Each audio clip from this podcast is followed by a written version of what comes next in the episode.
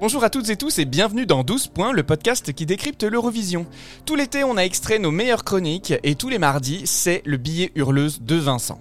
On retrouve ici celui issu du troisième épisode qui évoque les règles de l'Eurovision. Bonne écoute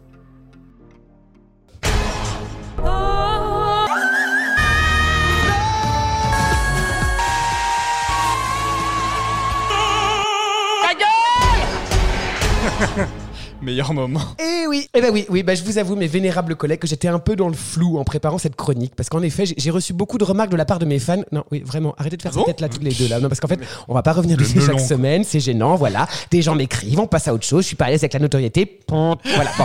Alors, j'étais donc un peu dans le flou, hein, parce que j'ai reçu beaucoup de remarques qui disaient. Oui, euh, t'aimes les hurleuses, mais tu leur tapes dessus. Oui, bah parfois il y a des messages vocaux, et vu que je suis très dans l'imitation, je me permets de vous reproduire les voix. Tu les encenses pour mieux pointer leurs erreurs. Alors, à tous et à toutes, je veux vous dire. Je vous ai compris Alors oui, oui, on va parler d'une hurleuse bien particulière puisqu'on va aborder ce moment gênant où la hurleuse, eh ben parfois ça ne suffit pas. Et si vous avez suivi et que vous avez capté ma subtile dédicace au général de Gaulle, vous vous doutez qu'aujourd'hui on va parler de guerre, de mortes plaines et de colombes qui s'envolent à tire d'aile. On va bien sûr parler de Lisa Angel. Il ne me reste que des larmes. Mais alors Vincent, d'où vient-elle? Alors oui, parce qu'après cette introduction fort gay, hein, voilà, on a envie de savoir de qui on parle. Eh bien, Lisa Angèle, de son vrai nom Virginie Vetrano. C'est une chanteuse qui est née en 1968, qui nous vient tout droit du soleil de la Côte d'Azur. Oui, je suis aussi très loin en accent, je suis un vrai couteau suisse comme mec. Donc sa jeunesse est un, un peu floue, hein, tout comme mon état et cette chronique. hein. On n'a que des petites bribes d'infos par-ci par-là, comme quoi elle aurait participé à plusieurs radiocrochets au Conservatoire de Nice entre ses 11 et ses 14 ans, avant de faire euh, du piano-bar, jusqu'à ce que Didier Barbelivien lui-même lui écrive un single en 2001, mais qui ne rencontrera pas le succès escompté.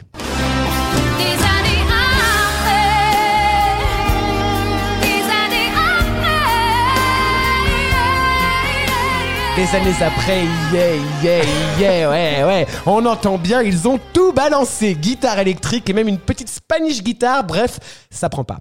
Hein. Et c'est finalement en 2009 qu'elle va faire la rencontre d'un amuseur bien connu du PAF qui va la faire chanter dans le plus grand cabaret du monde, Les Années Bonheur, et qui va même jusqu'à lui produire son premier album. J'ai bien surnommé l'inimitable Patrick Sébastien. Ah bah, au moins ça vous donne le ton. hein, voilà.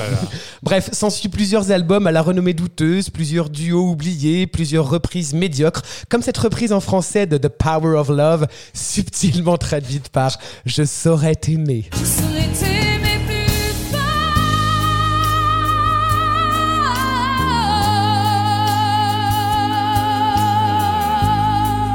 Pour mémoire, la note de la grande Céline, ça donnait ça.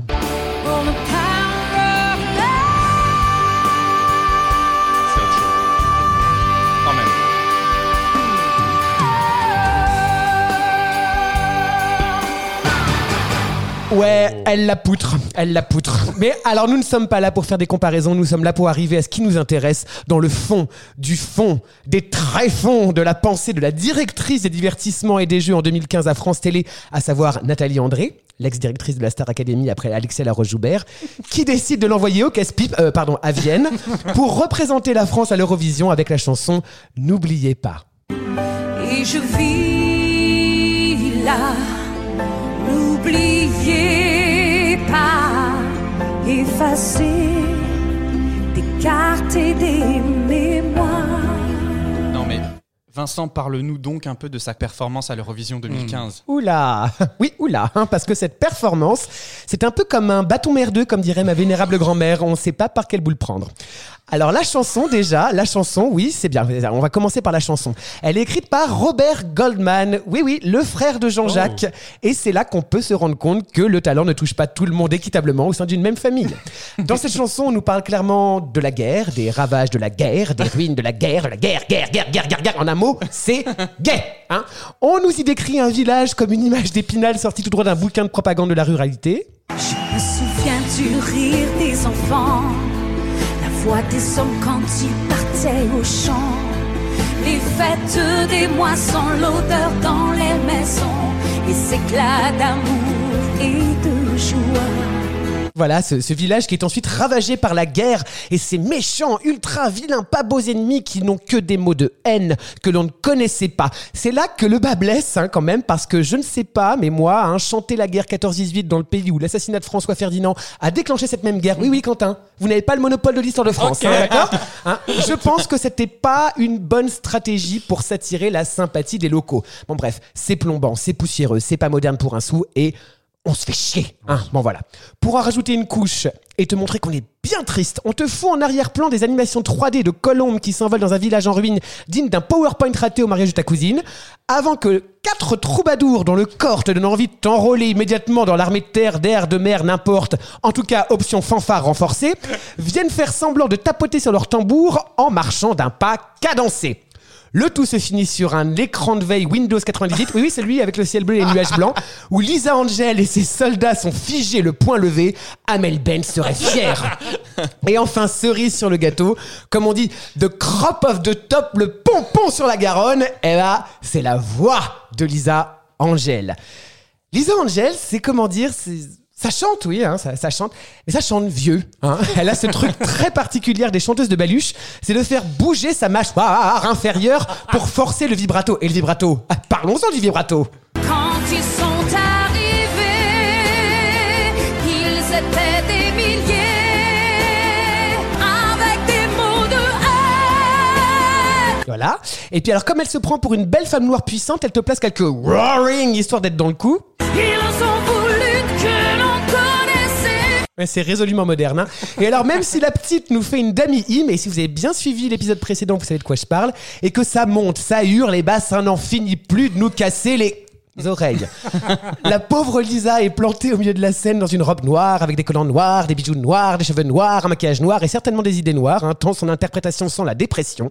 Alors, je veux bien que le thème ne soit pas gay, mais à rajouter du sucre sur du miel, le tout devient un peu indigeste. Alors, on finit le tout par une injonction.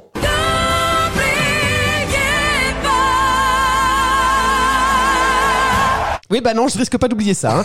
Et alors ce soir-là, Lisa Angel passe en deuxième position et se classe 25e sur 27, avec 4 points donnés gracieusement par Saint-Marin et un pays qui a beaucoup souffert, l'Arménie. Bref, c'est ce qu'on peut appeler une grosse plantade.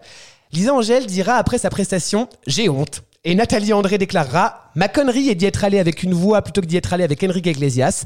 Et paf, petit acte pour Mance Merlot qui remportera le concours cette année-là. Mais, et depuis alors?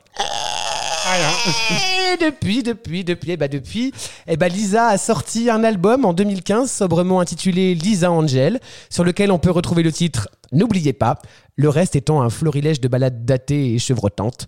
Avant qu'elle ne refasse surface en 2019 sous son prénom Virginie dans l'émission The Voice, avec une reprise de This Is Me de la comédie musicale The Greatest Showman.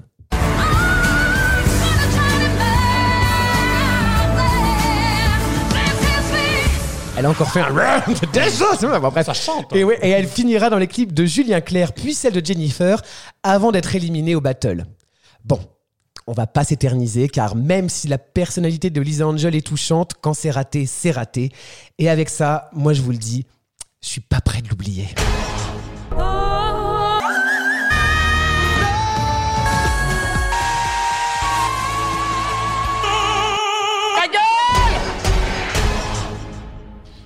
Mais je me souviens, c'était une catastrophe. Tu t'as pas oublié toi non plus Non mais je- alors ça c'est j'ai Malheureusement. clairement pas oublié. N'oubliez pas. C'était une année génialissime 2015, on en C'était pas parle. mal. La cérémonie d'ouverture était incroyable. Une chita qui décolle.